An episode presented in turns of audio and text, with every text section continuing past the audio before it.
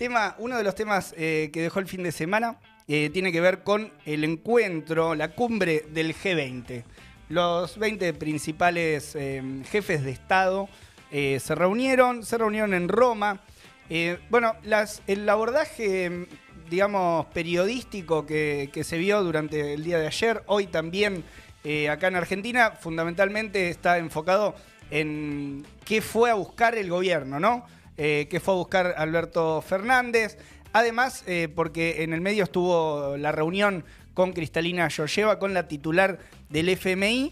Em, y bueno, circularon algunas cuestiones también de otros objetivos que se había propuesto el gobierno. Una de, de los aspectos que aparecía era la posible foto, si iba a haber encuentro con Joe Biden, si no iba a haber encuentro con el presidente de los Estados Unidos. Finalmente se encontraron medio en una situación, podríamos decirle, de pasillo. Eh, se cruzaron, se saludaron, ahí circuló un video, unos 20 segundos de saludo entre Alberto Fernández y Joe Biden. Donde... Duró, duró 20 segundos porque también había un traductor que, lo, extendía, ¿viste? Que, Tampoco que, que charlaron tanto. Sí, eh, lo, central que, estuvo ahí en el encuentro, que se dijeron, eh, mencionaron al Papa como un amigo de los dos, a Francisco. Claro. Eh, y que bueno, que mm, también las cuestiones protocolares, ¿no? Que, lo valora. Y Alberto Fernández supuestamente le planteó que había sido muy bueno para, todo el mundo el triunfo de, de Joe Biden. Em, bueno, en este marco, en el marco del G20, de la reunión, de lo que se está discutiendo, salieron algunos pronunciamientos ya oficiales. Em, hay un tuit de Alberto Fernández respecto al encuentro con Georgieva, donde Fernández dijo lo siguiente, dijo, buen encuentro con la directora gerente del FMI, con Cristalina Georgieva, Georgieva para avanzar en negociaciones que nos permitan salir del lugar social y económicamente insostenible en donde el gobierno que me precedió dejó a nuestra amada Argentina. Negociar con firmeza es recuperar soberanía, esa es la frase que eh, también utilizaron desde el oficialismo para presentar digamos, eh, cuál fue la ubicación del gobierno. Em, parecido a lo que veníamos viendo y también hemos tratado acá en el programa, eh, y bueno, está reflejado en la izquierda diario de ese, ese intento de ubicación que tuvo Guzmán, ¿no? En, su reunión con Varoufakis, con el ex ministro de, Economía de, griego, donde, bueno, la firmeza en la negociación es lo que ponen por delante. realmente, hasta el momento, esa supuesta firmeza discursiva, digamos, no tiene ningún tipo de efecto en lo que hace la, a la negociación con, con el FMI. Claro, y ahí en el caso de Heresia, de Varoufakis, que duró solamente seis meses, eh, digamos, ahí como ministro de Finanzas, cuando estaba renegociando con el FMI, con la Troika, ¿no? En Europa, la deuda griega. Em, ahí en esa negociación venían de un proceso de manifestaciones y de huelgas eh, de más de 30 paros generales, importantes, un pronunciamiento en contra, digamos, de los planes de austeridad. Eh, y en ese caso lo que se ve es que la, idea de negociar eh, con, firmeza, si no se acompaña de desarrollar e impulsar esa movilización, es, digamos, bastante pobre. Digamos, se mostró que, bueno, al poco tiempo de hecho, firmaron un memorándum de entendimiento, un plan de ajuste, estamos hablando de Grecia, eh, que es el caso en el que muestran, eh, se mostró ahí Guzmán em, junto a Varoufakis y al, ex candidato a presidente en Ecuador como eh, aquellos que tienen una posición firme, pero los ejemplos muestran justamente más bien que son impotentes si no, si no van acompañados efectivamente del impulso de la movilización popular. Totalmente. una sola persona ahí sentada, digamos, negociando con palabras duras bastante poco...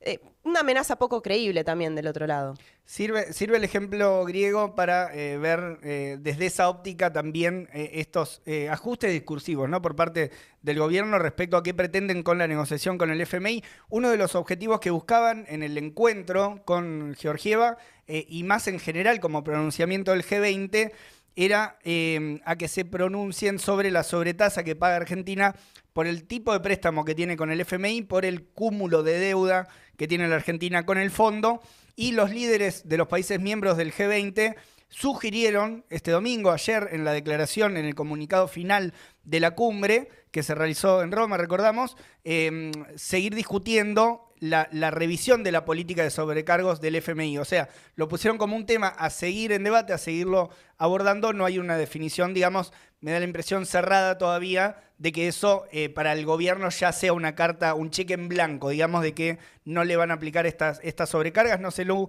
eh, cómo, cómo, ves vos el tema y también eh, ¿Qué implican estas sobrecargas de las cuales habla el, gobierno? Bueno, son sobre tasas, ¿no? Sobre la tasa de interés del préstamo del Fondo Monetario a la Argentina que contrajo Macri en el 2018, a esa tasa de interés general, el, digamos, lo que tiene el estatuto del Fondo Monetario y los organismos internacionales es que si vos tomas un préstamo demasiado grande, eh, que, que excede tus créditos, que son los créditos que tenía Argentina con el fondo, más haber cumplido tres años de que se tomó el préstamo, se aplica una tasa de un 3% extra que eh, implica para el gobierno argentino y, que empieza a regir desde ahora, desde noviembre de este año, pagar alrededor de mil millones de dólares más por año, ¿no? Ese era...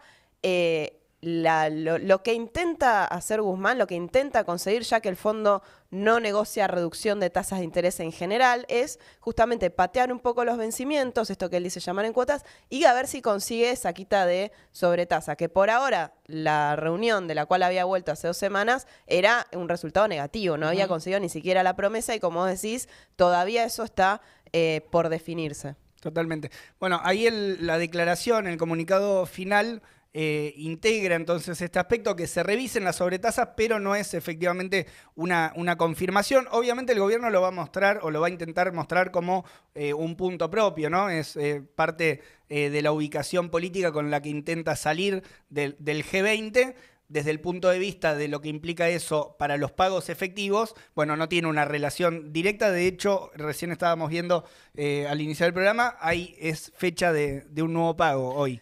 Fecha de un nuevo pago, eh, de nuevo, escandaloso. Hoy se van a desembolsar 430 millones de, dólares al Fondo Monetario Internacional, según el esquema de vencimientos por la deuda contraída eh, justamente por Macri.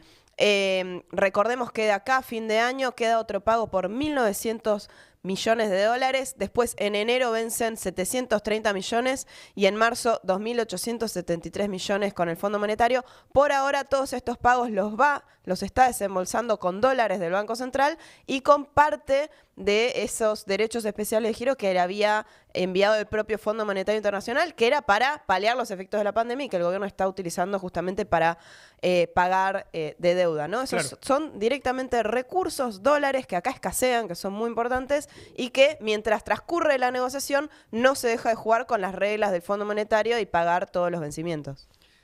Ahí mm, veíamos también, bueno, al cierre, al cierre del G20, de, las reuniones principales, después que saliera eh, el, comunicado oficial, eh, Juan, Julián Guarino eh, publicaba en ámbito también que, bueno, le consultaron a, Alberto Fernández respecto del resultado de, las negociaciones, del resultado también de la reunión con, con Georgieva y que dijo estar satisfecho, esa es la definición, digamos, oficial que está dando el gobierno, eh, respecto de, la gira. Eh, pero esto que, comentabas vos, por ahora son, son palabras. Eh, desde el punto de vista de cómo queda la situación general del, del endeudamiento en Argentina y que además en la última semana vimos que tiene mucha incidencia respecto a cómo está viendo el gobierno este último tramo de campaña y además por lo que implica para el día después, ¿no? De, o sea, se está discutiendo en parte y tiene incidencia en la campaña electoral, pero tiene también incidencia en el futuro cercano y, lejano de Argentina. Sí, un último comentario sobre eso, Leo. Sigo insistiendo, no se sabe qué es esta. O sea, nosotros especulábamos que las sí. sobretasas, yo, pero son discusiones a puertas cerradas y no se dice nada de las condiciones que, que, busca imponer el Fondo Monetario en esta perspectiva que vos decías hacia adelante, qué va a pasar, cuáles son las condiciones de ajuste, las reformas eh, que exige. De hecho, el Fondo Monetario hacia la cumbre del G20 sacó un documento que dice que no era oficial, donde exigía reformas laborales, reformas tributarias que, recaigan más que nada en el consumo y también algo en la propiedad, ¿no? Cambios en las eh, en los costos eh, laborales, bueno, todo eso, la quita de las regulaciones eh, al comerciales acá en Argentina, digamos, son condiciones que el fondo sigue exigiendo y que de eso no se sabe nada. Ahí está. Eh, una, una visión, una primera visión, un primer análisis, digamos, de lo que dejó el G20. Eh, fueron los temas, al menos para Argentina, de, los centrales. Después la cumbre abordó dos grandes ejes, digamos, para, para ver un poco el marco más general. Por un lado, eh, tiene una conexión con, lo que va a ser la continuidad hoy en la, en la conferencia de Glasgow respecto al cambio climático. Era un tema que iban a abordar los principales jefes de Estado y después también el tema de un impuesto o algún tipo de gravamen eh, a los más ricos, que esto viene también en sintonía con algunas cosas eh, que había planteado Biden en su momento. Bueno, todo eh, la, corriente, una corriente más general a nivel mundial, digamos, que está discutiendo el problema de si de esta crisis, o sea, hay que salir con algunos gravámenes sobre los sectores más ricos de la sociedad, ¿no? fundamentalmente está el debate de un impuesto del 15% para lo que para las grandes fortunas mundiales, por decirlo de una, de una forma popular. Eh, no, no es tampoco que el G20, digamos, tiene capacidad para eh, que eso se traduzca en leyes nacionales ni nada, pero bueno, es más bien un, pronunciamiento político del organismo respecto a este punto. Después probablemente lo, analicemos más, más a fondo, pero son los dos grandes temas que se charlaron en la cumbre y que también en un rato